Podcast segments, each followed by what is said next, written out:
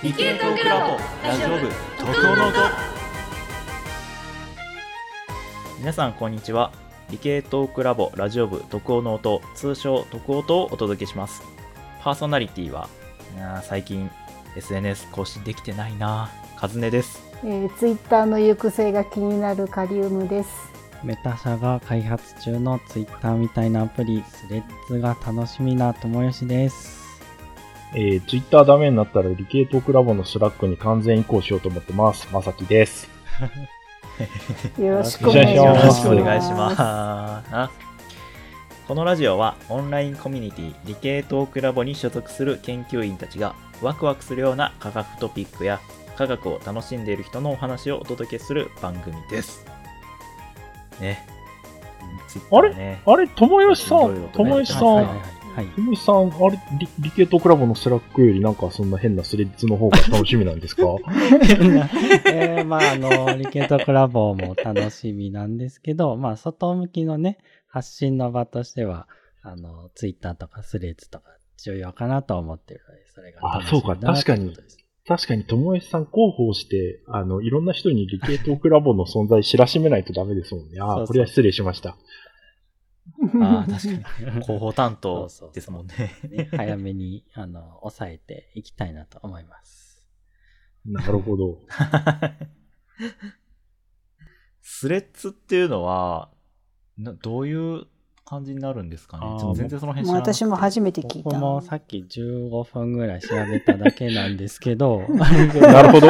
つけ焼き場だ。どうどうやらほぼツイッターらしいです。ええあの、ほぼあのツイッター。文字書いて、リツイートもいいねもあって、リップもできてみたいな。ほぼツイッターみたいです。絵もつけて。えうーんなんか、スレッズという名前から推測すると、もう少しこう、あの、タイムラインでビャーって流れる感じよりは、ある程度こう、メメールでいうところのあの、ぐしゃってこう、くっつくじゃないですか、あの、返信が。なんかあ、あの感じになってくれるとすごい嬉しいんやけどな。ああ、なるほど。気軽に返信が見見やすいみたいな形になると嬉しいんやけどうなるんでしょうど。ね。あ、あ、ツイッターのアプリ版はそういうことできるんかな？ブラウザでしか見てないから。うん、私はスマホで見てるから、基本的には。うん。タイムラインに載ってる意見一つ、あの、見ると、その下に返信がダバダバって流れる感じだから、えーそれがスレッズみたいなイメージでいいの？ああ、私の頭の中のスレッズではそんな感じですね。うんほぼツイッターってことですね。あの、いい加減ブラウザやめろって話や メタが運営するっていうことは、じゃあなんか、インスタ要素とか、フェイスブック要素もちょっと入ったりするんですかね？そうかもですね。多分、なんだったかな。インスタと連携させるんだったかな。な。えインスタの名前が使われるんだったかな？ちょっと。ー、なるほど。まあなんかそんな感じってことで。まあまあ、連携してるっぽいですね。ちょっと目が離せませんね、じゃあ。注目しております。まあこれを機にいろんな SNS で理系トークのアカウントを作ってみるのもいいかもしれないですね。最終的にどれが採用されるかみたいな。うん。いろんな人にいろんな形でそう伝えていきたいですね。そうの音も持ってるじゃないですか、ツイッター。ね。そうん。う。なくなったら困る。ツイッター使えなくなったら 困りますね。確かうん。はい。ということで、今回の特報の音もぜひ最後までお楽しみください。さて、皆さんですね、あの、今回、なんと、記念すべき、シャープ30です。イイエーイに。イエーイエーイイェイイェイイェイ。えー今回もゲストにともよしさんを迎えてお届けします。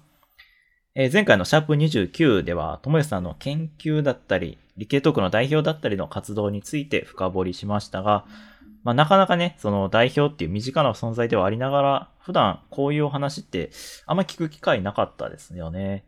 そのお二人はどうでしたか？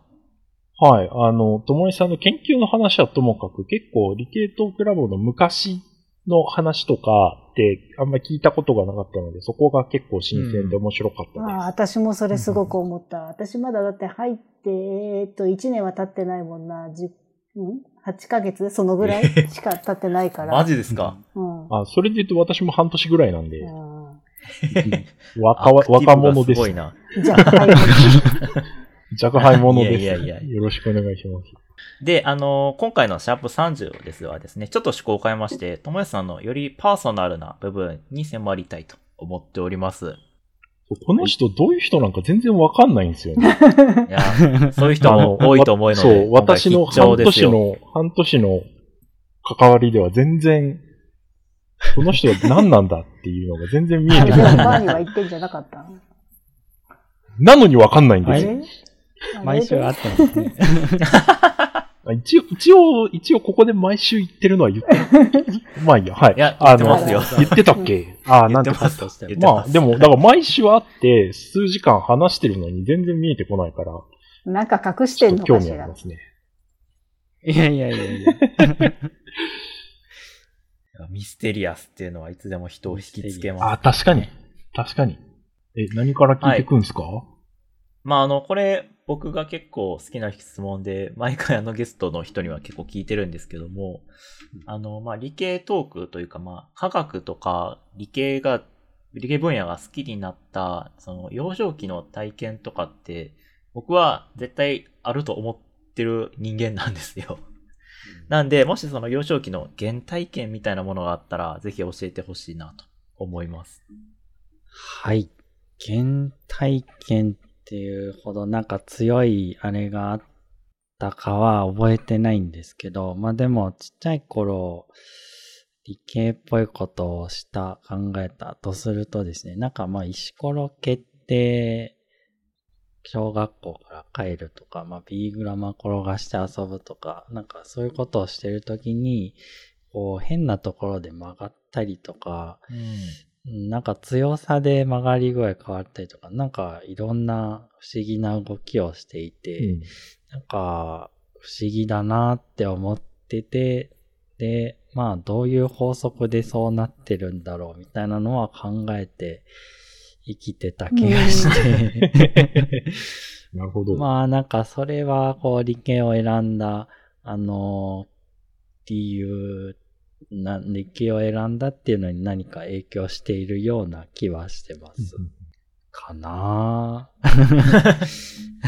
ま まあ、あと幼少期じゃないんですけど、まあ中学生でテニスして回転でボールが曲がるっていうのも、またなんか不思議だなと思って、うん。うん。どういう法則なんだろうみたいな考えたりとか、なるほど。なんかそんなこともあります、その方向でいくとね、物理に行きそうな気がするんだけど。あ。そうそうそうそうそう。ここまでで言うとね。純粋に物理でしかないんですけど、なんで急に有機化学に方向転換したんですか？そうですよね。なんか、めっちゃ物理の、物理っぽい発言してたんですけど、なんか高校で科学を勉強してて、うんうん。で、有機化学を、まあ勉強したときに、まうん。あ最初に、えーまあ、少ない原子の組み合わせなんだけど、組み合わせのパターンは無限にあって、うん。で、まあいろんな分子があって、薬にも農薬にも、あの、素材机、なんかプラスチックにもなるみたいな、なんかすごい可能性のある有機化学という分、あの分野を勉強して、なんかここで好きな分子を作れるようになったら、何でもできるんじゃないかと思ってな、るほど。ちょ、ちょっと中二っぽいんですけど、ああ、なるほどね、そういうことね。うんうんまあなんか自分の設計した好きな文章を作れるようになっておきたいって思って、高校で結構ね、有機化学に行こうって決めましたね。うん。まあ、やっぱりでも基本理系を志す、なんかこう、気持ちというか、そういう背景って若干こう、中二病的なところはありますよね。そうですよね。うんそれでいいと思います。いや、本当に、ぜひ、そのマインドを忘れず、理系トークというか、理系に携わってほしいですね。皆さんには。え、え、その、カズネさん自分は違うけどっていうニュアンス出すのやめてくださいよ。でも、でも僕もゴリゴリ、中二じゃないですかゴリゴリでも中二でしたよ。うんうんなるほど。僕は多分未だに中二です。いや、そ、それでいいんすよ。理系は。いいなでもそれじゃ社会でやっていけねえんですよ。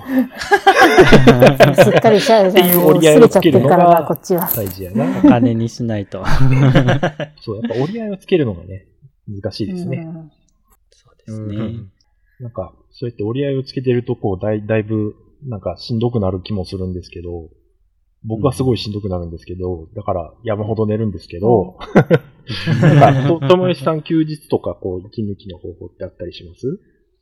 ああ、そうですね。休日は結構嫁ちゃんと買い物とか散歩に行くことが多いですね。羨ましい。で まあ、それが息抜きにもなってますね。うん。で、まあ、息抜きって言っておいて、休日何していますかの質問に戻るんですけど、うん。なんか休日の半分のね、土曜日は理系トークバーをしていて、まあこれは休みじゃないのかな。まあ休みのはずが仕事をしていて、うん。で、さらにその、まあ、バーをやっていると、いろいろ課題が見つかって、うん。で、日曜日にいろいろ対策考えたり、うん。いろいろルールを整備するとか、うん。あの、運営をかん、運営方法こうしよう、ああしようって考えたりとかして、うん、まあ土日バーに使うとか、うんまあ理系トークに使うなんていうことはしょっちゅうで。なるほど。うん。まあでも、そういったその理系トークのこととか、まあコミュニティのことも含めてなんですけど、まあそういう活動って将来に向けての種まきだと思っていて、うんそういう理系トークの挑戦をやってるのが楽しいですね。まあある種息抜きなのかもしれないですね。息抜き、趣味なのかもしれないですね、うん理系トークが。趣味の方がしっくりくるね。そうですね。趣味ですね。で、まあ、あうんと、息抜き、純粋な息抜きっぽい話でいくと、うんまあ結構散歩、ランニングっていうのは結構やりますうわ、ね。有酸素や。有酸素。一番苦手や。うんまあ、でもなんか散歩でもほぼ一緒、け結構近い効果が得られると思っていて、散歩をやる理由として景色を変えるっていうところがあるんですよね。うん。で、どっかで読んだか聞いたんですけど、景色を変えると考え方、思考が変わるっていうので、そのずっと家にいると同じ考えばっかりしてしまって、思考が固まってしまうんだけど、景色を変えると、あの考え方が変わって、えーいい考えができるみたいなのを聞いて、で、実際やってみたら、毎回やっぱり散歩するといい感じになるんで、散歩は好きですね。ああ、いいっすね。としていいっすね。はい。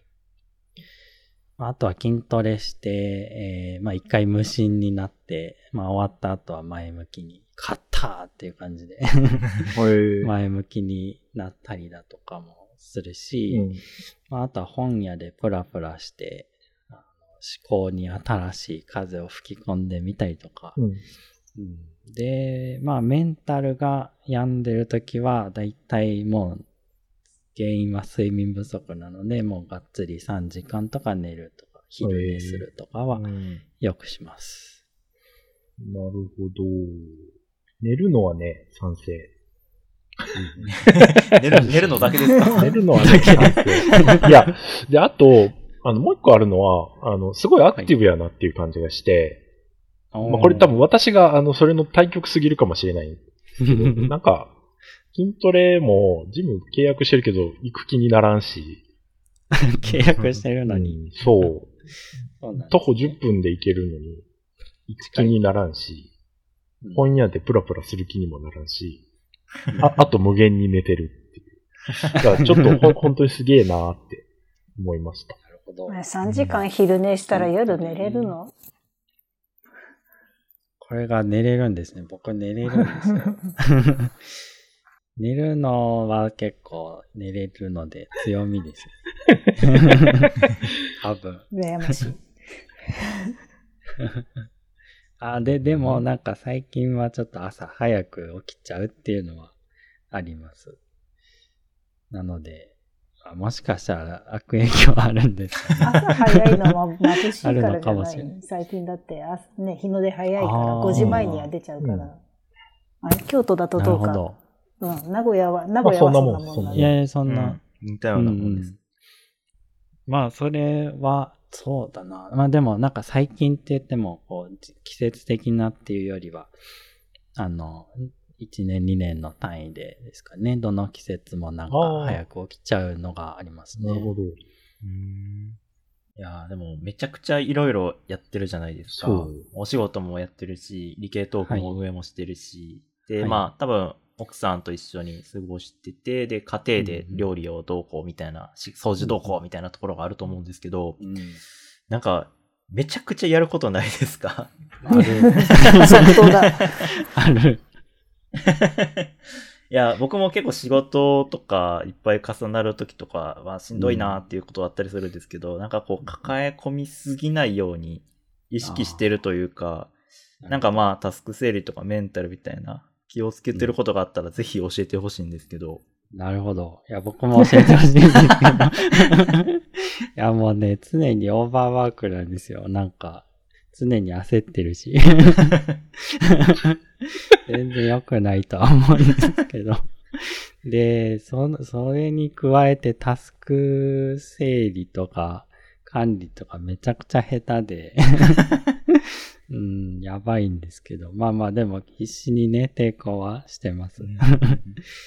で、まあやってることは、なんだろう、年単位でやりたいことと、数ヶ月単位でやりたいことと、数日でやりたいことのリストは、なんか常に持ってますね。パソコンのメモ帳だったり、紙だったりで持ってたりして、で、まあそれを見つつやったりとか、で、まあ結構こう、うん、まあ変わることもあるので、結構頻繁にそいつらをですね、やりたいことリストをゼロベースで再構築するとかはしてます。まあそうしないとね、なんかやりたいこと無限に増えていくんで、一回ゼロにするっていうのは、なんか僕には合ってるのかなと思いますね。で、まあ実行するというところではやっぱり習慣の力は偉大だなと思っていて、毎日やるとか、何曜にするとか、な、その5のつく日に何をするとか決めるっていうのは、あの、習慣的にやっていて、こう、作業量を積み上げるのにすごく効いているなと思っていて、で、まあ、毎日マガジンを書くとか、5のつく日、0のつく日にイベントをやるとか、なんか決めてですね、えーやったりとか、うん、ですかね。で、あとはまうんあ、あの、あの、あとは、まあ、月末とか四半期の最後ぐらいとかにですね、もうやりたい、じゃあじゃあじゃあ、やめることを決めるっていうのもやりますかね。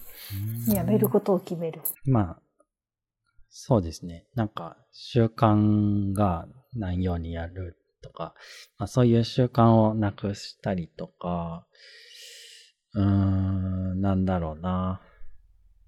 やめることを決める。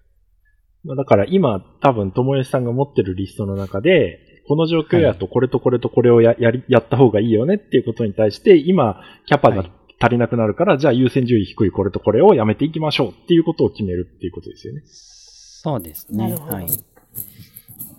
なので、まあ、最近でいくと、クラスターでのイベントをやめるとか、毎週やってたけどやめるとか、うん。まあそういったことをですね、うーん、まあ、大胆に強気で、えーどんどん切っていくっていうのも意識してるかなと思います。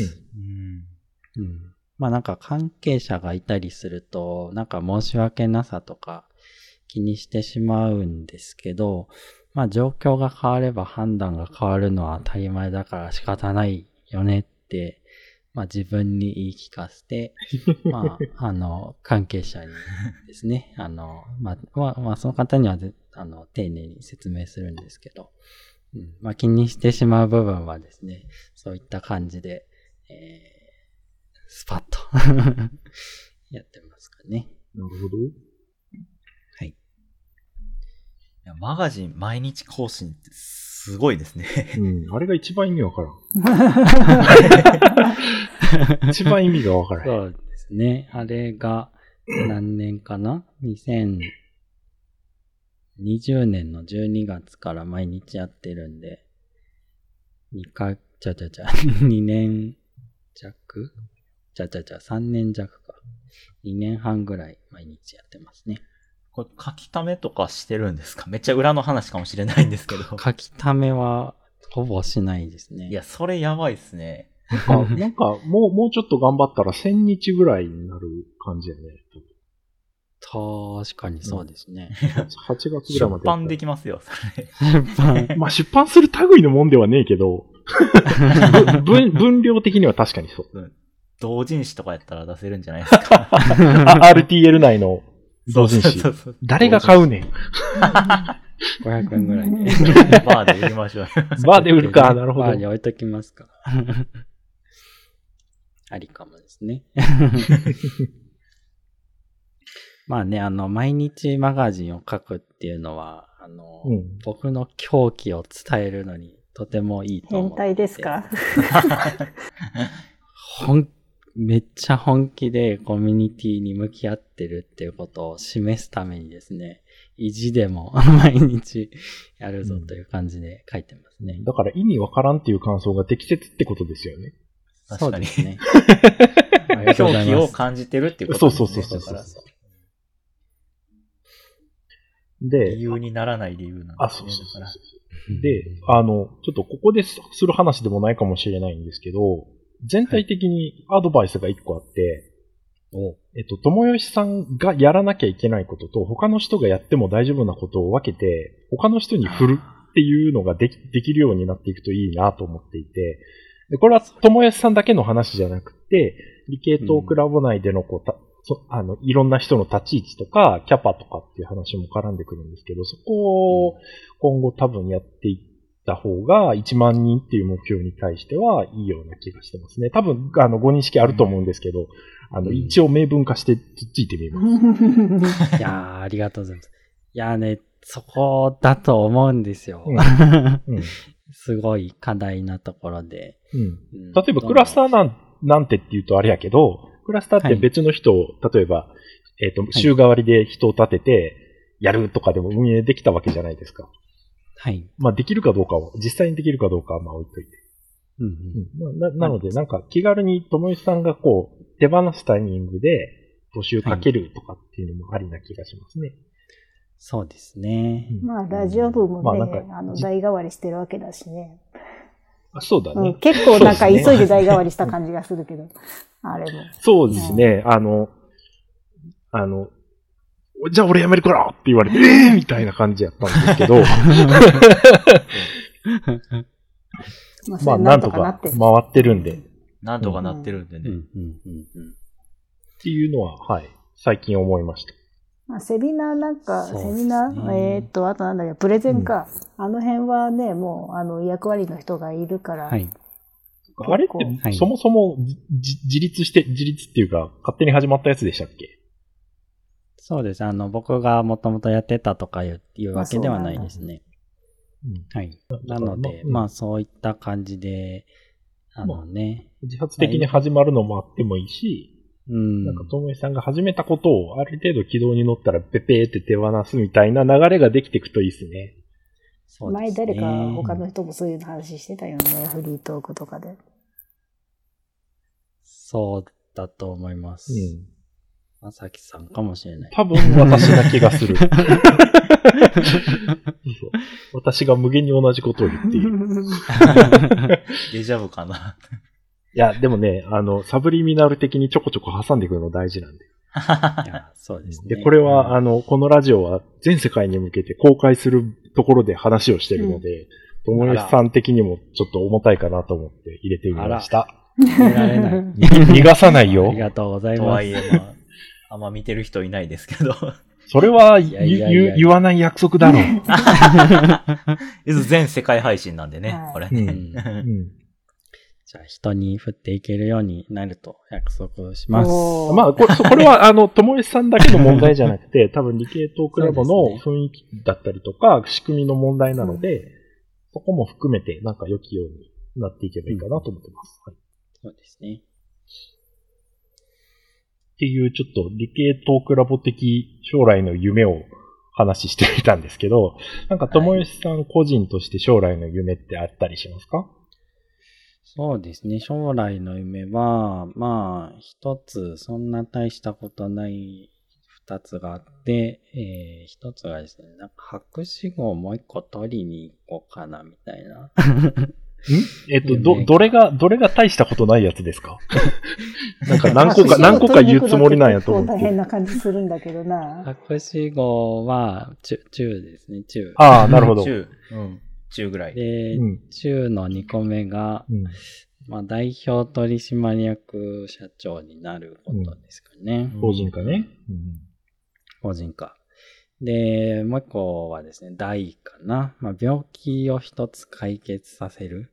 まあ、難病を一つ減らすみたいな、そういったことをしたいですね。ああ、だから、えっと、博士号もう一個取りに行くの先にその病気を一つ解決させるがある感じやね。そうですね。うんうんその通りです。ババイオっぽい博士号になるんかな。そうですね。バイオとか医学とか、そのあたりに行きたいなと思ってまして、なるほど。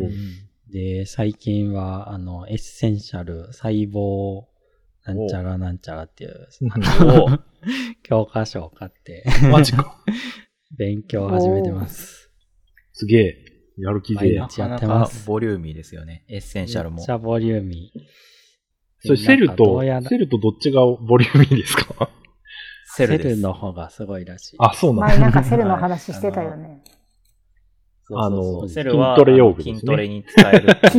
筋トレにでもエッセンシャルも使えます。あ、マジか。そうじゃあ、ですねエッセンシャルで、まず最初鍛えてもらって、そう、エッセンシャルでエッセンシャルの部分を使える。なるほどとか。で、ちょっと物足りんくなってきたら、そう。セルで。セルでゴリマッチョになる。ゴリマッチョになると。筋トレ趣味だからちょうどいいんじゃないの？そう ですね。確かに。うん、まあ、どうやらエッセンシャルだと、まあ、大学院によっては、それをマスターすればいけると。で、えーセルを全部マスターすると満点が取れるという噂なので、ああ、なるほど。飲酒からいけるのか。そうか、そうやな。まあ、あの、うん、そうですね。多分、まあまあ、わわかんないですね。あの、うん修士から行くのか、ドクターから行くのか、ああ、まだそうか。わかんないんですけど、まあ、とりあえず勉強は始めてます。なるほど。あ、でも、確かにベースが化けっぽいから、まだ、まだ親和性あるな。そうですねう。ん、まだマシっちゃマシやね。僕が行くってなると完全にその、計算しに行きますになっちゃうから。計算時に。そう。だからある程度、そのこ、この計算やったらいけるなっていう分野が見えてないと私いけないから、そ、それで言うとちょっと、ちょっと私よりは近いな。いやもう僕はもう一個取りに行く必要ないんだよ。でも、でもその流れで言うと、その博士号もう一個取りに行く前に代表取締役社長にならなあかんっていう流れよね。うん、多分そうです。うん。だから 法人化して、よし、俺もうい、もう俺が、いや、頑張らなくても大丈夫っていう逃げ切り体制作ってから、はい。はい。もう一個博士号を取りに行く感じになるかな。そうですね。そんな感じだと思います。この病気を一つ解決させるっていうのは、なんか具体的にこれっていうのはあったりするんですか、具体的に一応あって、うん。あるんですけど、まあ、明確には一応ここではしないでおこうとは思うんですけど、まあ、なんか、僕の家族で何人か、まあ、病気してる、してた人がいて、うん。っていうか、け結構いるんですよね、うちの 親戚に。うん、で、まあ、結構病気っていうのが身近にあって、で、うんそれで、まあいろんな面から苦しんでるのを見ていたので、うんまあそこを一つ解決させたいな。と思ってますねう。んうん。そうですね。薬を開発するのもありだと思うし、まあ、メカニズム分かってない病気もあるので、そのメカニズム解明するとか、うんそういったところですかね。うんまあ、もちろんその、かメカニズム開発して薬も作ってとかなってくるとめちゃくちゃレベル高くて、うん。あの、一人で全部関わるとか不可能だとは思うんですけど、うんまあ、どこか重要な部分で貢献できたらなと思ってます。なるほど。うん。なんか3つ出してもらいましたけど、一応想定でどのぐらい先にできそうかなって思ってます。お順番的には代表取締役社長が最初かなと思うんです。そうですね。多分、うん思いでいいですよ、思いで。から通知5年ぐらいで、なるほど。持っていきたいな代表取締役社長。で、うんまあ10年後ぐらいまでにうん博士取って、うんなんですかね。だいぶ、だいぶ頑張らんとあかんな。ごめん、これ、これは僕の主観やけど、だいぶ、だいぶんと頑張らなあかんなっていうか直感ですね。そうですね。まあ、はい。頑張っててくください。頑張ります。頑張ってくださいこう急に突き頑張りがいはあり放していく。ますよね。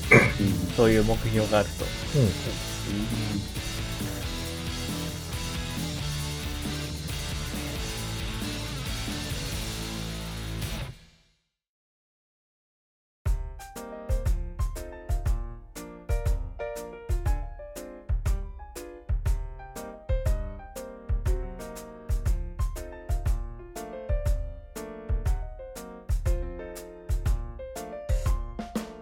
この番組では皆様からのお便りを募集しています。Twitter の番組アカウントの概要欄にある Google フォームよりお寄せください。番組アカウントはすべて小文字で、アットマーク、tokuo、アンダーバー、no、アンダーバー、oto です。アットマーク、特応の音で覚えてください。コーナー企画へのお便りや番組で取り扱ってほしいテーマ、ふつおたも大募集しています。皆様、ふるってご参加ください。ということで、今回と前回でともえさんにも来ていただきましてありがとうございました。これあの2回通してご参加いただきましたが、いかがでしたか？いや、ありがとうございました。理解、そうですね。すごく楽しかったです。えー皆さん、の、まあ、優しく、僕の話を受け止めてくれて、聞いてくれてですね。うん。まあ、あの、いい感じにまとめてくれたりとか、えーたくさん質問してくれたりとかしてもらって、えー話しやすかったですし、とっても楽しかったです。ありがとうございました。ありがとうございました。ありがとうございましたあの、また来てください。はい、また来たいです。はい、ということで、今回の特応の音はここまでです。お聞きくださりありがとうございました。お相手は理系トークラボラジオ部のカズネと、まさきと、カリウムと、ゲストの友吉でした。さよなさよなららバイバイ次回もお楽しみに。ましたまたねー。